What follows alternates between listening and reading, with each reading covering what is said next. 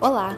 Está começando mais um podcast da Neurosaber, aquele momento onde nós vamos entrar no universo da aprendizagem, comportamento e desenvolvimento das crianças. E se você é novo por aqui, seja muito bem-vindo e bem-vinda. Nós publicamos novos episódios toda sexta-feira, então se você quer se atualizar, já tem vários episódios para você ouvir aqui no nosso canal. E hoje vamos falar sobre autismo em adultos. Isso mesmo! Muitos acreditam que o diagnóstico de autismo em adultos não existe. Outros acham que o autismo para de impactar a vida adulta. Mas será mesmo? A resposta para essas e outras perguntas, quem irá te dar é o nosso convidado, o Dr. Clay Blitz.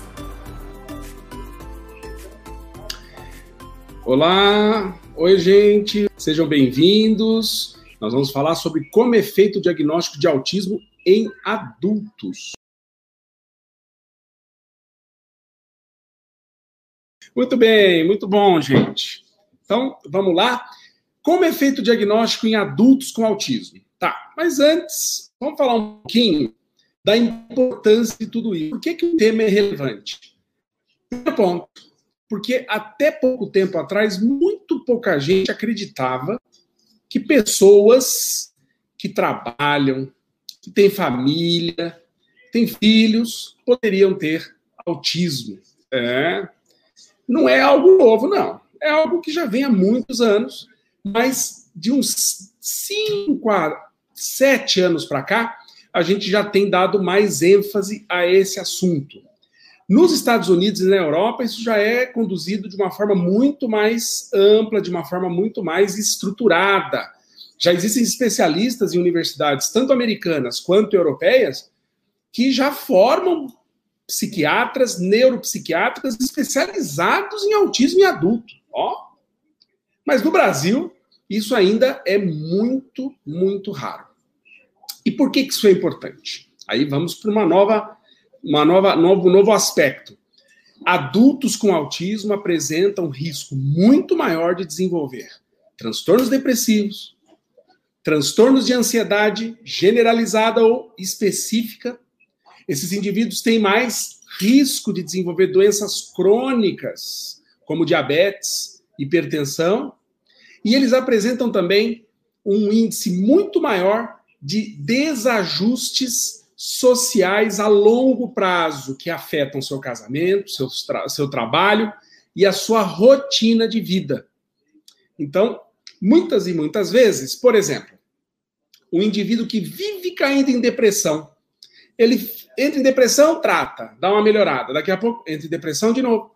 Aquela depressão que parece que não vai embora, pode ser que o indivíduo tenha autismo como base de todos os seus sofrimentos e dificuldades de lidar com situações da vida, da vida social, da vida afetiva, da vida emocional. E esse indivíduo não sabe muitas vezes, talvez essa seja a maior marca como característica de autismo nessa idade, não sabe como se expressar, tem dificuldade de organizar as suas emoções, priorizar a expressão de determinada emoção para determinado contexto ou situação social da vida. Não é que ele não tem emoção. Não. Não é que ele não tem empatia. Não mas devido à dificuldade que ele tem, tanto de perceber sinais do ambiente, como de organizar a expressão frente a esses sinais, ele muitas vezes fica encarcerado em si mesmo. E chega no consultório com um enorme uh, hall e, e uma enorme quantidade de queixas e de sofrimentos imensos. O que, que é muito importante saber? Que a Luciana quis, quer que eu dê uma sugestão aqui para eu poder falar com vocês sobre um, um, um, indivíduo com autismo adulto que eu atendi e ele não sabia como ele, como ele se portaria no velório.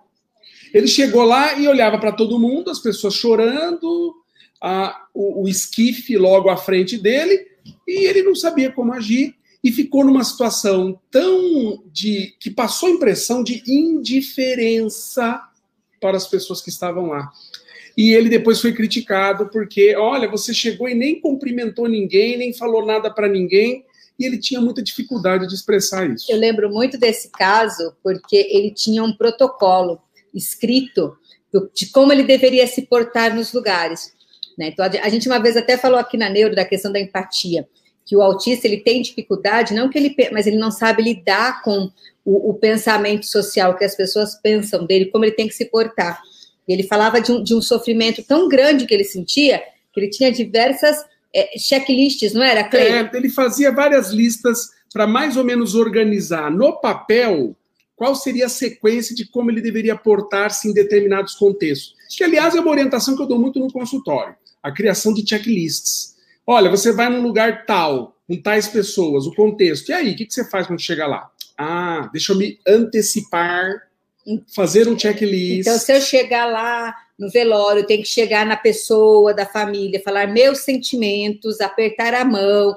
Pro, etiqueta social. Luciana, Clay, mas isso é uma. Mas como tem que fazer isso para a pessoa? Porque ele não, ele, não, ele não sabe agir dessa forma, essas convenções sociais, né, Clay? Não, ele não tem isso automaticamente performado no seu cérebro. Então, ele tem que criar formas que ele entenda como fazer e lembrar de fazer em determinados contextos. É cansativo, né, gente? Você imagina uma pessoa dessa viver às voltas com todo dia ter que ficar imaginando como fazer isso. Eu atendi um adulto essa semana no consultório que ele falava exatamente isso para mim. Doutor Clay, como é cansativo chegar num lugar que tem um monte de gente e você não sabe como proceder. As pessoas estão fazendo caras e bocas para você, estão falando com um tom de voz que eu não sei mais ou menos interpretar o que, que significa aquele tom, e eu fico ali numa situação que eu não sei o que eu faço. Por quê? Porque adultos com autismo, eles apresentam uma dificuldade muito grande de organizar e planejar o modo de receber e o modo de expressar formas emocionais de comportamento e formas de identificar perfis faciais e perfis corporais que denotam um tipo de comportamento. Difícil, né? Mas com o diagnóstico e com intervenção, esse indivíduo ele vai aprender a identificar isso. Ele vai aprender e com isso ele vai ficar mais aliviado, menos ansioso, menos inseguro para participar de eventos que envolvam pessoas, que envolvam interações sociais. Ou seja, tudo que quase tudo que a gente faz na vida, não é mesmo? Bom, outro ponto muito importante é que o diagnóstico de adulto, do, do autismo em adulto, muitas vezes vem maquiado. Pode usar esse termo mesmo. Maquiado, embaçado por outras condições como transtornos depressivos severos, oscilações críticas de humor, transtorno bipolar, é, esquizofrenia. Essas condições psiquiátricas, elas muito, muito frequentemente podem estar associadas ao autismo ou não. E o contrário pode acontecer também. Às vezes a pessoa tem autismo, mas na realidade ela apresenta outras comorbidades que já vêm junto com ela e que não foi devidamente identificado em nenhum momento da vida. Então, olha quanta coisa a gente tem que analisar. Outro ponto importante, antes da gente ir para o diagnóstico. Adulto com autismo não se tornou autista na adolescência e nem na fase adulta. Ele já tinha características de autismo lá na infância. Então, uma das estratégias que, que, de cara eu tenho que fazer quando eu vou avaliar um adulto e eu suspeito de autismo é perguntar para o próprio adulto como ele era na infância, ou perguntar para a mãe dele, ou para o cuidador que teve maior protagonismo na vida dele na época infantil, perguntar, se possível, para os professores ou pessoas que tiveram contato frequente com ele fora ou dentro de casa uh, como ele era. Como é que eram os comportamentos dele? Como que ele se, é, como que ele interagia socialmente? Como é que ele se comunicava? Ele teve atrasos específicos nos aspectos de interação e comunicação social? Como é que eram os comportamentos? Tinha estereotipias? Como é que é o sensorial? Tinha manias? Tinha é, transtorno alimentar, problemas de sono, transtornos relacionados à encoprésia, enurese, comportamentos estranhos. Tá? Então, enurese e encoprésia é fazer xixi na cama por mais tempo na vida, ou fazer xixi em lugares ou em ambientes que não é adequado socialmente. E a encoprésia é em relação ao cocô, tá? Então, esses transtornos são muito frequentes, eles geralmente demoram para sair das fraldas, tem muita dificuldade para esse processo. Então, investigar como esse adulto foi de 0 a 5 anos é uma das estratégias mais importantes para suspeitar de autismo. Porque não tem autismo em adulto se ele não tiver já características autísticas na infância, tá? Esse é um, um fator muito importante também. Então, é muito comum, na consulta com o adulto, o que, que eu falo? Ó, eu quero um relatório da sua mãe. Ó, dá para sua mãe fazer um WhatsApp aqui, um áudio, me dizendo como você foi? Aí eu mando um roteiro para a mãe, para o pai dele, ou um roteiro para o cuidador que teve um protagonismo na vida dele. Mando para a escola dele, se for o caso, né? Se, se der para fazer isso. E a partir daí eu recebo essas informações, tá? É muito, é muito assim. Eu fico muito feliz quando eu recebo essas informações muito detalhadas, porque isso ajuda muito a gente a bater o martelo do diagnóstico. Mas não é só isso, lógico, né? Por quê? Porque se o autismo começou lá atrás muito levinho, às vezes eram uns traços, às vezes o indivíduo se adaptou tão bem que hoje ele quase não tem mais, ele de repente até tem critérios ausentes de autismo, alguns critérios que ainda entra dentro dos critérios do DSM, alguns critérios que saem. Então, todo esse processo requer uma análise muito detalhada, é, pregressa e, logicamente, investigar por meio da suspeita que foi levantada. Então, nós já falamos do desenvolvimento lá atrás, agora vamos falar da suspeita. Como é que a gente suspeita que um adulto na nossa família pode ter autismo, hein? Então, primeiro sinal, uma tendência a não olhar nos olhos, uma dificuldade de manter o foco durante uma conversa. É um indivíduo que desvia muito o olho durante a conversa. Segundo, tendência a isolamento social. Então, ele prefere ficar no canto da festa ou fora do ambiente que tem muita gente, ou ele vai para a festa meio contrariado, ele não está afim de, de, de, de lazer, recreação social, não, mas ele vai, empurrado, ele vai. Né? Porque ele percebe com o tempo que ele precisa ir para fazer, inclusive, uma sala lá, etc. Terceiro, geralmente esse adulto é criticado na família. Ele é o frio, ele é o estranho, ele é o cunhado chato. Geralmente ele é o que sai fora da curva. É um indivíduo meio diferente, estranho, tem um jeito de agir que ninguém gosta muito. O pessoal fica meio na reserva. Outra característica, rigidez de pensamento. Então, é um indivíduo muito metódico, ele tem opiniões muito fixas, muito difíceis. Ele acha que as coisas têm que ser sempre feitas do jeito dele, na hora que tem que ser, muito certinho, extremamente meticuloso em detalhes do dia a dia.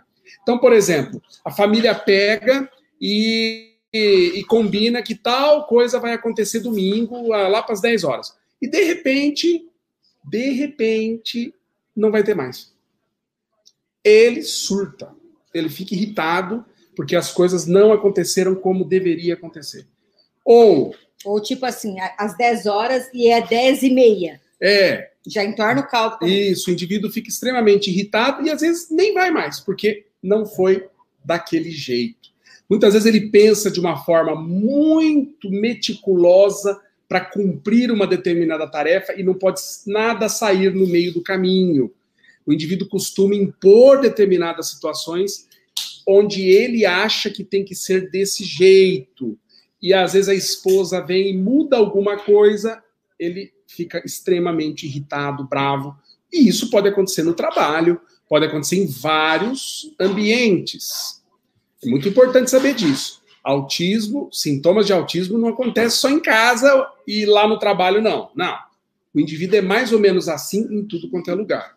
por ele ser extremamente sistemático, ter rigidez do, da forma de pensar e agir, formas muito restritas de ver as coisas, ele tem muita dificuldade de emocionalmente lidar com a imprevisibilidade.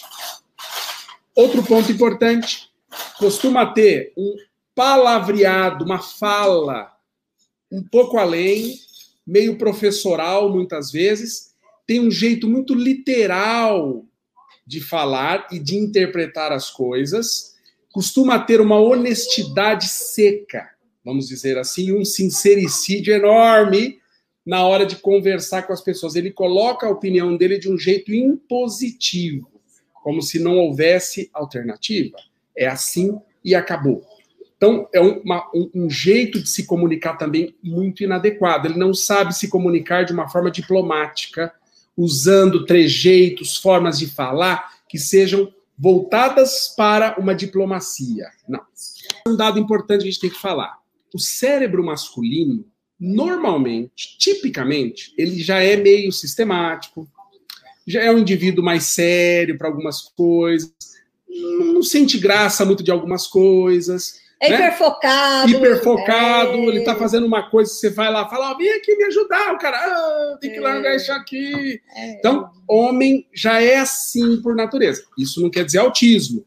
Sim. Vamos lembrar que existem teóricos que mostram que já existe dentro da nossa população uma, uma neurodiversidade, onde o extremo do antissocial seria o autismo. Então, homens tipicamente já apresentam um perfil mais racionalizado de atitude. O extremo disso, a gente poderia até dizer, entraria no espectro autista. É, Mas, é importante saber também que isso tem que prejudicar a pessoa, gente. Não é? Verdade. Porque às vezes, um transtorno, às vezes né? o indivíduo é sistemático, mas, mas em alguns momentos né? críticos ele consegue recuar, ele consegue ver o outro lado e fazer. Isso não é autístico. Autístico é aquele comportamento onde eu continuo pensando sempre da mesma forma, do mesmo jeito, com determinadas formas de agir que não muda muito. Muda o contexto, mas não me muda. E isto atrapalha a adaptação dele a mudanças, adaptação de pessoas novas que aparecem na vida dele, adaptação de situações da empresa que ele vai ter que ser diferente um pouco mais voltado para o que a empresa quer para ele poder dar conta. Flexível com as brigas situa e situações e conflitos da vida social, conjugal ou fora da vida conjugal. Então, é um indivíduo que tem muita dificuldade com mudanças, tá? Então, isso é uma coisa muito importante. Outra coisa interessante para a gente falar. Geralmente, ele tem as ele tende sempre a usar as mesmas roupas, ter mais ou menos o mesmo estilo de roupa. Ele não é muito vaidoso, não costuma ser vaidoso. Ele não está nem aí com o que os outros vão pensar se ele está mal vestido ou bem vestido, ou vestido de tal jeito. Não se preocupa muito com a opinião alheia. É um indivíduo que está na boa com o jeito que ele é, do jeito que ele é. Tá? Então isso é muito importante, porque na adolescência, por exemplo, adolescente costuma mudar a roupa, não costuma, dar um jeito no look. Autista não. Autista adolescente tende a ter sempre o mesmo jeitão. Não muda muito. E o adulto não muda muito, tá? É mais ou menos por aí. Muito bem. Isto, gente, é, são sinais de suspeita. Ah, não posso me esquecer. Esses indivíduos podem ter também problemas sensoriais né? Eles podem se incomodar com os pingos que caem lá da torneira, que fica pingando lá. Ele está lá no quarto e está ouvindo e tem que ir lá fechar, senão ele não consegue dormir. Ele se incomoda com qualquer tipo de barulhinho. Ele não gosta de ser, muitas vezes, abraçado sem ser avisado. Abraçar por trás, por exemplo. Muitos adultos com autismo falam assim, doutor, eu entro em pânico se alguém vem me abraçar por trás. Eu, eu precisa me avisar primeiro, né? o indivíduo tem dificuldade com roupa, roupa com etiqueta, ele tem que arrancar, roupa que aperta um pouquinho, ele já ele quer, uh, ele, ele, não, ele não consegue se sentir abraçado pelas coisas que são justas. Ele se sente sufocado. Hipersensibilidade não só auditiva e de tátil, mas também visual para algumas coisas, fotofobia, né? Olfato muito aguçado para algumas coisas, chega a vomitar, nausear. Então, a associação com questões sensoriais precisa sempre estar tá olhando também, tá? Bom, nós estamos falando aqui várias características que levam a gente a suspeitar. Então, não é diagnóstico. A partir da suspeita, a gente passa para a segunda fase, que é a fase de avaliação. Então, como é que a gente avalia? Né? Então, a avaliação segue a linha. Vamos usar agora a caneta e o papel aí? Acho que agora é o momento. Vamos usar caneta e papel? Vamos compartilhar Anotem. então, gente. E vamos aproveitar para compartilhar. Todo mundo tá? compartilhando tá? agora. Então, primeira coisa. Avaliar o desenvolvimento desse indivíduo na infância. Segundo, usar escalas de avaliação que pode ajudar você a como perguntar. É. Então, é sempre bom ter um roteiro, não é? Porque são muitas características. Então, hoje, gente, existem escalas. Escalas que não fecham o diagnóstico, mas são escalas de roteiro para você utilizar. Como, por exemplo, Asperger Adult Assessment. Ó, AAA. Já ouviram falar da AAA? Essa escala de, de diagnóstico para de, de, de, investigação de autismo ela é excelente. Ela chama, eu vou colocar aqui, ó, é Asperger Adult Assessment. Ela é uma escala excelente. Não está traduzida para o português ainda, tá? Mas eu, de tanto usar ela na minha vida, eu já decorei na minha cabeça, eu já sei o que eu tenho que perguntar. Essa escala é maravilhosa, ela tem mais de 80 itens que vêm distribuídos em eixos de investigação e que você pode estar utilizando para fazer um checklist para ver tem alto risco ou não, está, tem, está realmente indo para o caminho do autismo ou não. Vocês podem encontrar no Google, gente. Coloca ó, Asperger Adult Assessment e já aparece. Ah, a Fernanda Cardoso fez um comentário. SRS2 também, tá? SRS2. Ó, a Fernanda Cardoso acabou de pôr aqui. Também é uma escala de triagem, tá? Então, AAA, a SRS. Mas elas não fecham o diagnóstico. O diagnóstico, a gente pega essas informações da escala, os dados da suspeita, como é que essa pessoa era na infância, e aí sim, junta tudo isso e fecha o diagnóstico, tá? Lógico que tem casos, né? Eu tenho vários casos no consultório que me perguntam assim, ó, doutor, por que que ninguém descobriu que eu tinha isso? Por que que eu tô sofrendo hoje com 40 anos e ninguém chegou em mim e falou: olha, você pode ter autismo. E isso pode estar afetando vários aspectos da sua vida e na sua relação com as pessoas. E, mesmo com todas essas informações, às vezes ficam algumas dúvidas. Sabe por quê? Porque na fase adulta, esse indivíduo já foi criança, ele já foi adulto. E muitas vezes ele foi se adaptando a essas dificuldades. Ele foi criando mecanismos de defesa, ele foi criando situações de não, eu já eu, de tanto eu ver os outros, eu aprendi como agir. Então, isso tudo foi ajudando ele. Que bom, né? Mas muitas vezes, portanto, os sintomas ficam muito mascarados.